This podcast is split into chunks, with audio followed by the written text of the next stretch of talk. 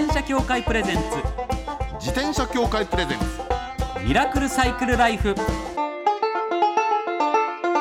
今週も始まりました。自転車協会プレゼンツ。ミラクルサイクルライフ。パーソナリティの引田聡です。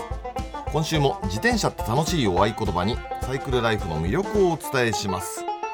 えー、さてご存知の方も多いと思いますが、えー私も自分でオープニングやってて違和感があるんです。もう一人のパーソナリティ石井正則さんがえ新型コロナウイルスの検査で陽性であることが確認され現在療養中です。いや本当に驚きまして一時期はですね、あのー39度の熱が出たということであの着替えをするのにも息が切れるというような状態だったそうで、まあ、メールでね何度かやり取りして、えーまあだんだん回復に向かってるってことなんですけど、えーまた自転車の楽しい話を聞かせてほしいものですがさて今日はピンチヒッターとしてこの方をお迎えいたしました。元 TBS のアナウンサーで現在フリーでご活躍竹内かなえさんです。ミラクルサイクルライフをお聞きの皆さんはじめまして。フリーアナウンサーの竹内かなえです。お邪魔しております。どうぞよろしくお願いします。どうもよろしくお願いします。局内ではね何度もいろんなところですれ違っていたという気がするんですけど同じお仕事したことってなかったんですね。ご一緒したことないんですよね。番組も私朝ズバ担当していたことがありましてはいはいはい。北さんもね朝ズバプロデューサーされてましたけはいど時期がずれてますそうずれよねてんですよ。もう全くずれてて、はい。重なりがないんですよね。ねいやいやいやこんなところで。と。はいえね、はい心配ですから石井さんあのリスナーの方々も心配してくださっているということで、お便りいただいています福島県ラジオネームビノクロさん。ありがとうございます。先日の放送で石井さんのことを知りメールしました。一日も早い回復を願っています。そして無理なさらず万全な状態になってから戻ってきてください。いつまでも待っていますよ。また楽しい自転車トークが聞けることを楽しみにしています。ということです。いやありがとうございます。ありがとうございます。いや本当ね心配だったんですけどまあなんとかねっていういううん良くなってきているというふうに。ふうに伺いましてね。伺いました。はい。今日聞いてくださってますかね？石井さん。多分。待ってます。待ってます。待ってます。無理をなさらず。はい、はい。ということで今日は私のサイクルライフについてもはい。後ほどお話しさせていただけるということなんですけれども、北さんまずは今週もこちらのコーナーから参りましょ週刊自転車ニュースこれね私読むの初めてなんですよ。このえー タイトルと言いますう。かね、ええええええいやいつも石井さんが読んでるんで。はい。はい、当番組が独断で選んだ気になる自転車ニュース。まずはこちらです。16人乗り自転車が尾道で運行を開始広島県尾道市で日本初となる16人乗り自転車サイクルカフェの公道運行が始まりました。こちらはドリンクを片手に観光地を巡るアクティビティでオランダなどで親しまれている体験型コンテンツです。はい。走行コースはおよそ 2.5km 体験料金はワンドリンクコーヒーレモネードなど付きで税込み1000円ということで、16人乗りってすごいですね。一列にこう縦に並ぶんですか？これはね変な自転車で、うん。私実はねオランダで乗ったことあるんですよ実際に。であのねその運転する人は一人いましてね、はい。その人はハンドル握るんですけど、え互いに向かい合わせであの、ね、横に進むみたいな形になるのみんな16人。ーほー8人ずつあのサイドにいてでペダルをこぎながら横に進むんですよ。へでーてっぺんにあのパイロットがいるっていう形でね、これね、うん、あのしまなみ海道の入り口のとこに尾道市ってあるんで、はいあの日本のやっぱり自転車の名所なんですよね。うんうんうんでそこであのこれを導入っていうことでああなるほどなと思うんですけどオランダで乗った時ねこの尾道のやつっていうのは、えーワンドリンクコーヒーレモレモネードってはいありますでしょ、はい、い向こうではねビールなんですよ。うんやそりゃビール飲みたいです 飲みますよね。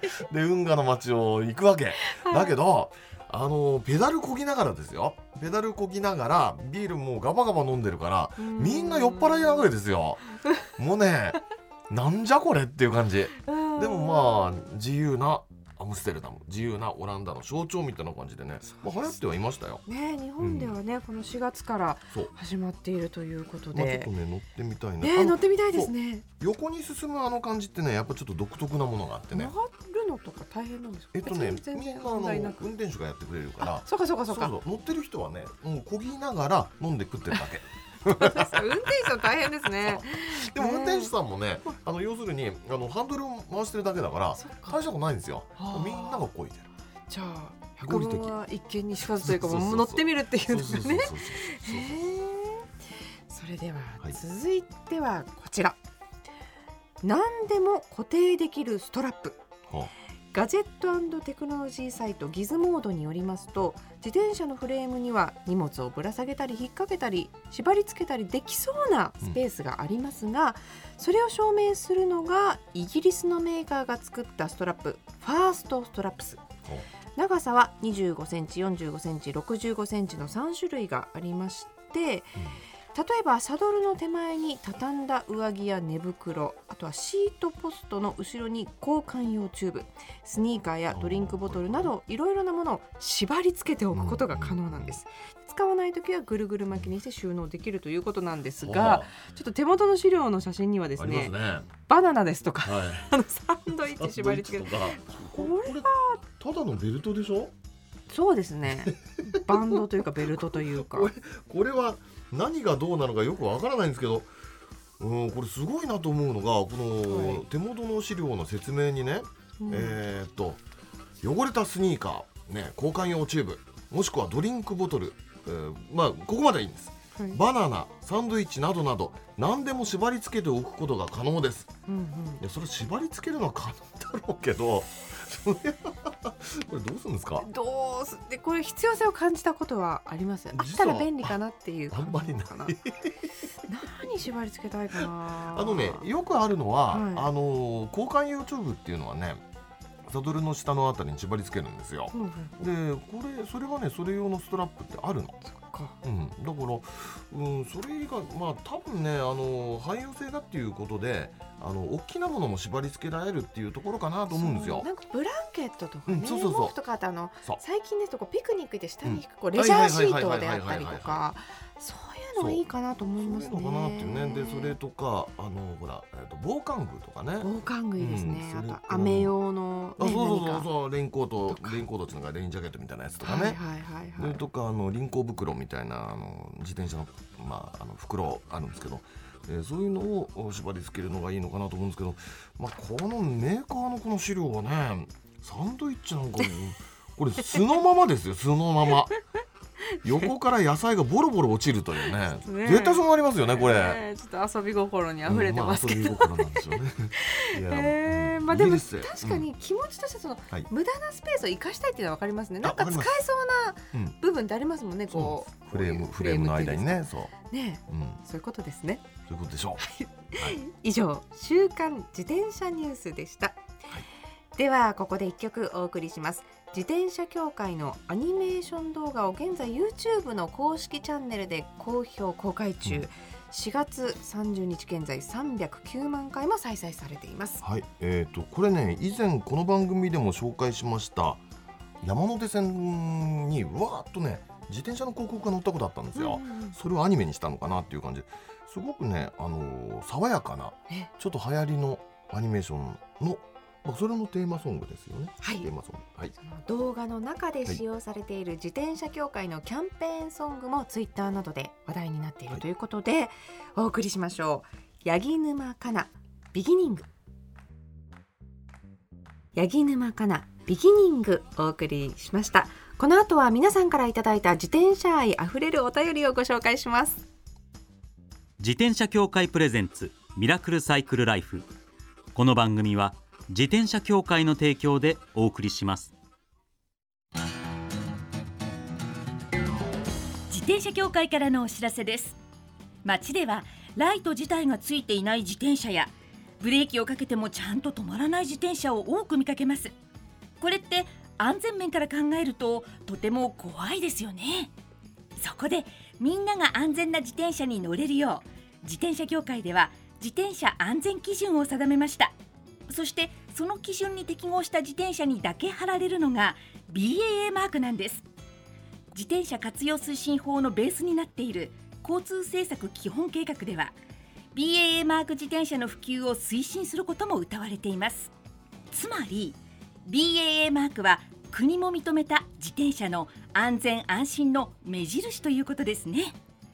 自転車をお買い求めの際は BAA マークが貼ってあるかぜひチェックしてみてください。BAA マーク自転車で交通ルールを守って安全安心なサイクルライフを BAA マークについての詳しい情報は自転車協会 BAA のウェブサイトまで今日のミラクルサイクルライフはピンチヒッターの竹内かなえさんとお送りしております。はい。はい、えーさてお便りを紹介する前に、えー竹内かなえさんのサイクルライフを、えー伺ってみましょありがとうございます。私はこう、うんバリバリマウンテンバイクを乗るかとう。いう、そういうことではないんですけれども、普段あびっくりした。はい。日常的にですね、あの前と後ろに子供が乗るところがついた電動ママチャリ。電動アシストママチャリ。そうです。あ、実はね私と同じなんですよ。電動アシスそトう。電動アシストのママチャリをこの10年間ぐらいずーっと使ってましてね。ええいやもちもちろんねあのロードバイクとか小径車とかまあいろいろ乗るんですけれど、はい。えーよく使ったのはねやっぱ子供が実は私ちっちゃくてあの3人いましてね、はい。でそれでそのか彼女たち彼らを、えー保育園に送り迎えして、はいそのまま通勤するのに使ってたっていう感じだったんで。じゃあお子さんを送り届けた後、う。んそのまま通勤するということはお子さんが乗ってない電動アシストママチャリで会社に来てるっていうこと。そう。で帰りに その、まあ、帰りはねかみさんと、まあ、分担しながらなんだけど、うんえー場合によっちゃその保育園まで会社からそのその電動アシストママチャリで行ってで、えー乗っけてで帰ってくれてこれをね10年間やってたんですよ。あそうなんですね。去年ね子供が一番下の子供が1年生に上がったんではい。亡くなったと。もしかして今それ中って感じですか？いやもうまさに、はいはいはい。いつか卒業する日がそうです来るんですね。今真っ只中でうちもはい。3人子供がいはいはいい。まして一番上が小学校2年生なので、以前は上の2人を前と後ろに乗せて、まあ下の子がいる前はうんうんうん。たんですけれども、上の子がこう巣立ちまして、はいはいはいはい。電動アシストから独り立ちしてはい。乗れるようになったので今下の2人はい。を前後ろに乗せて、なるほど。もう送り迎えであったり買い物であったりしてるんですけど、あれって多分自転車ってすごくこう気持ちいいみたいで、はいはい。結構寝がちなんですよね子供たちが。もうそうす寝どうますしようってなっうん。たりとか、あれ起こしたり怖いでしょ怖いいやだからもう前の子はいいんですよね。前の子いいんですよ。に乗ってるのは。後ろがふっと振り返るとみたいなね。出ないでって言いながら。斜めになってたりするでしょ？そうそうもう怖いのでもう起こしながらはい。乗ったりですとかしてますけどでも私母の時代ははいはい。電動アシストママチャリがなかったから、うん。普通のチャリに前後乗せて乗ってた時期だったんですよね。うんなのでそれが頭にあったので、うん。私が初めてこう電動アシストのママチャリに乗った時に、うん。こんなに便利なものが驚きますよね。驚きます。あの感じ坂を立ちこぎじゃなくていい感じと言いますか。そう。そうそう必需品でしょ？必需品ですね。本当そう思うんですよ。だって竹内さんだって竹内さん、まあ私もそ同じなんですけど割合都心の部分に住んでるじゃないですか、はでそうすると東京都心って坂道多いでしょ？ありますあります。坂道多くてね。でそしかもねそれがあの細かい坂が多くないですか、はいはいはいあの総じて言うとね、うん。東京の都心の坂って30メートル上がって30メートル下るみたいなのばっかなんですって、はいはい。あの高いとこに行ったりね低いとこ行くっていうのはあんまないんですよ。もう細かいのがいっぱいあってでそのたんびにあーってため息みたいな。それが電足だとないでしょ？そうもうスイスイでう、んやっぱりこうギアをこう自分でチェンジするのが楽しいですよね。こう1にしたりうん2にしたり3にしたりっていうのが楽しくて、と思います。もう全然楽しく乗ってるんですけどね。ということで、はい、お便りご紹介してまいりたいと思います。えーラジオネームアクアさん。4月から就職して自転車通勤デビューしました。おう会社までは郊外の平坦なバイパス道を10キロほどで普段のロングライドと比べればお手軽な距離だと思っていましたが自転車通勤を始めてみるとうん。予想外の出来事がいろいろとうですか。いつものウェアや冷パンと違って着慣れないスーツの背中や膝が突っ張る。うん、うん、また肌寒い日もある春先なのにスーツに熱がこもって意外と蒸し暑い、うん、遅刻というタイムリミットがあるせいか時間を気にしてそわそわ走るので落ち着かない、うん。などなど心の中で思ってたんと違うと叫びながらペダルをこぐ毎あ日です。はい。そこで引田さん、はいミスター通勤ニストも最初はビギナーだったわけですし、引田さんが自転車通勤を始めた頃の思い出話やトラブルなどの体験談を伺えたらまだまだひよっこの自分にも励みになるというか慰めになるというかこれから先も頑張って走り続ける気力が湧きそうです。そういうもんなんですか、はい、いやいやいやいやそんなこと言っていただきありがとうございますなんですけど。いや確かにねあのスーツ通勤ニストはね辛いんですよ。あの私の場合ね自転車通勤始めた頃っていうのはあの筑紫さんがまだご存命でねあの筑紫さんの「ニュース2 3っていう番組のあのディレクターやった頃なんで。あの服装がね割と割合自由だったんですよ、えー、でスーツを必ずしも着ないでよかったっていうのがあったんで、うん、あの自転車通勤ですごく楽にね1 0キロ2 0キロできたんですけどうんスーツを着る日っていうのはねやっぱりねちょっと身構えてましたよ。あのやっぱりね汗かいかくんですよすごく。じゃ結構ね運動量多い。なんですね。私も電足ばっかり乗ってるので、うん、あのね電足もね気づかないうちにカロリーを実は使ってるそう。でこの人もそうだと思うけどあのおそらくねロードレーサーかロードバイクかあのクロスバイクっていうのに乗ってると思うんですよ。うんうんうん、でそうするとねあの同じ時間例えば歩くあるでしょ、はい、で自転車に乗る、えー、電動アシスト自転車に乗る。これ比べるとね歩くのに使うカロリーの、えー、自転車の約3倍使うんです。そんなそう。すごく使うんですよ。だから自転車は痩せるって言われるの。痩せますかね。でねちなみに言うとね電足は普通の自転車の半分ぐらいのカロリー使うんですって、うんうんうん、だから歩くより上なんですよ。そうなんだ。嬉しいだからダイエットに効くんですよ。全足だってダイエットに効くの であのロードバイクとかそのクロスバイクは、まあ、ママチャリでもそうなんですけど、うん、歩くののあの時間で見ますとねあの3倍のカロリーを使うんで、えー、でもそれだけ熱量熱量を使うってことは熱を発散するわけですよ、要するに熱くなっちゃう。どうしたらいいんでしょうね。こう膝の突っ張りだったり熱がこもったりっていうのは、ね、これはねどうしようもない。あでも着替えるとそうそう。あのだってねスーツスーツ仕事の時あのインタビューなんかある時スーツやっぱり着ていくこと多かったんですけど、はい、でその時はあのリュックの中にね入れていきましたもん。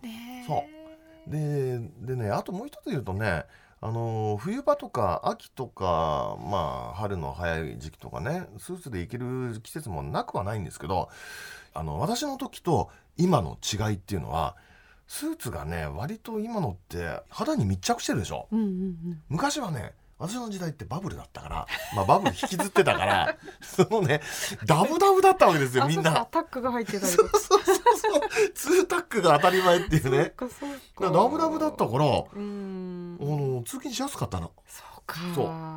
じゃあまあ試行錯誤を繰り返していくうちに、うん、なんか馴染みのあるスタイルが確立されるかもしれませんね赤さんね着替えたり、ね、一つね、あのー、そのアドバイスっていうことで言うと、はい、あのね自転車通勤すると大抵の場合ねあのこの人もそうだと思うけど赤さんもそうだと思うけどあのー、電車より早いんですよ自転車の方が、うんうん、絶対に。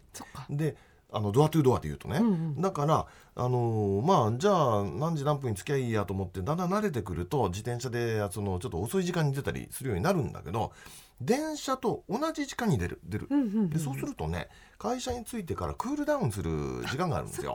そう。その時間がすごく重要ででその間にスーツに着替えてもいいしみたいな。ですね。で余裕を持っていくとあの乾かしたりクールダウンしたりすることができるからそれはねちょっとおすすめかなと思うんです。はい、だそうです。はい、ではもう一つ参りましょう。はい。はい。ラジオネームランドさん、毎週拝聴していますが初めての投稿です。ありがとうございます。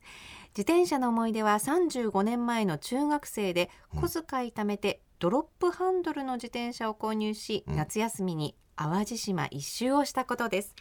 寝袋と釣り道具にお金と折りたたみ式ナイフを持って釣り上げた魚を食べましたね、それが楽しくて高校の夏休みは四国一周しましたが、周りが暗くしっかり確認できず野宿したところがお墓の中でした。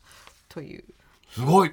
すごい。この人はね結構気合が入った人ですよ。まあ、聞きゃわかるけどっていうのかね、えー、あの35年前の中学生の時代お小遣いを貯めてドロップハンドの自転車を買ったっていうのはまさにね私と同じぐらいのねあの世代でねっていう。私の方がちょっと上かなと思うんですけどえー多分ねこのドロップハンドルの自転車っていうのはあのブリヂストンのロードマンとかね。はとかねあのルマンとかねナショナルのタムタムロードとかまあいろいろと当時あったんですけど、多分行っても絶対わからないと思うけど。でも中学生の時とテンションすごい上がっただろうなって思います。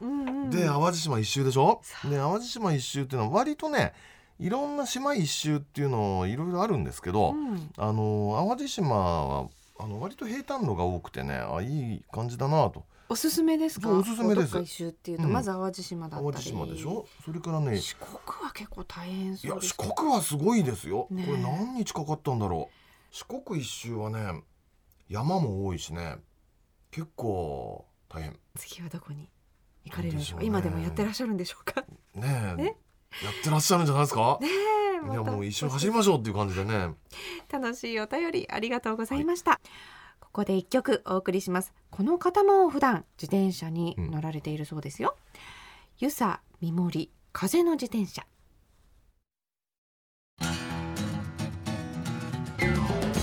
転車協会からのお知らせです。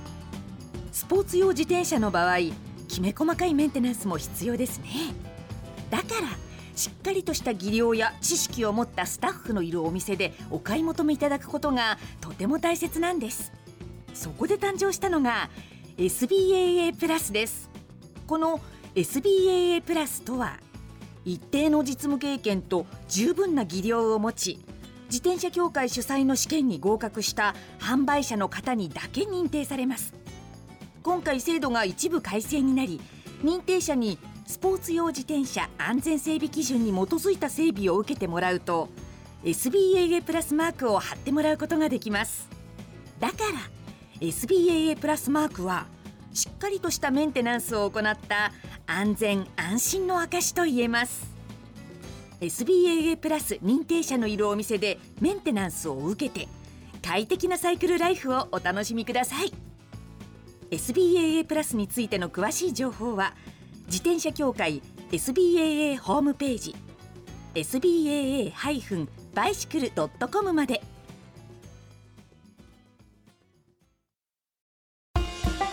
ミラクルサイクルライフそろそろお別れのお時間です。いやー石井さんがいないミラサイって本当初めてだったんですけど。そうか。そうなんです。竹内さん今日いかがでした？いや私は楽しく自転車について 語らせていただきましてちょっと自宅から今度赤坂までママチャリで来てみちゃおうかなって大丈夫です。来れます。気になってきましたけれども。でもなんか人生の中で自転車のことこんなに考えた時間ってあんまないでしょ？そうですね。楽しいよねありがとうございます。自転車ってねあの通常はあのほら自転車マニアがいるってちょっと信じられない感じしません？うんうんうん確かに、ね？なんかこう日常的なそうそうそうものだから。そういう感じでしょ、うん。例えば扇風機マニアがいない。はいはいはい冷蔵庫マニアなんかいない。はい。のと同じで自転車マニアなんているわけないって感じするじゃないですか？いるんですよ。ね入ったらディープな世界なんだろうなってそうなんです。よく伝わりました。ありがとうございます、引き続きマイ自転車ニュースサイクリストあるある自転車脳内 BGM 募集中です。忘れられない愛車の思い出も大歓迎です。採用の方には番組オリジナルステッカーを差し上げます。メールアドレスはすべて小文字でサイクル -r アットマーク tbs.co.jp までお待ちしています。お待ちしてます。それではまた来週お会いしましょう。お相手は竹内かないと。北里志でした自転車協会プレゼンツミラクルサイクルライフこの番組は自転車協会の提供でお送りしました。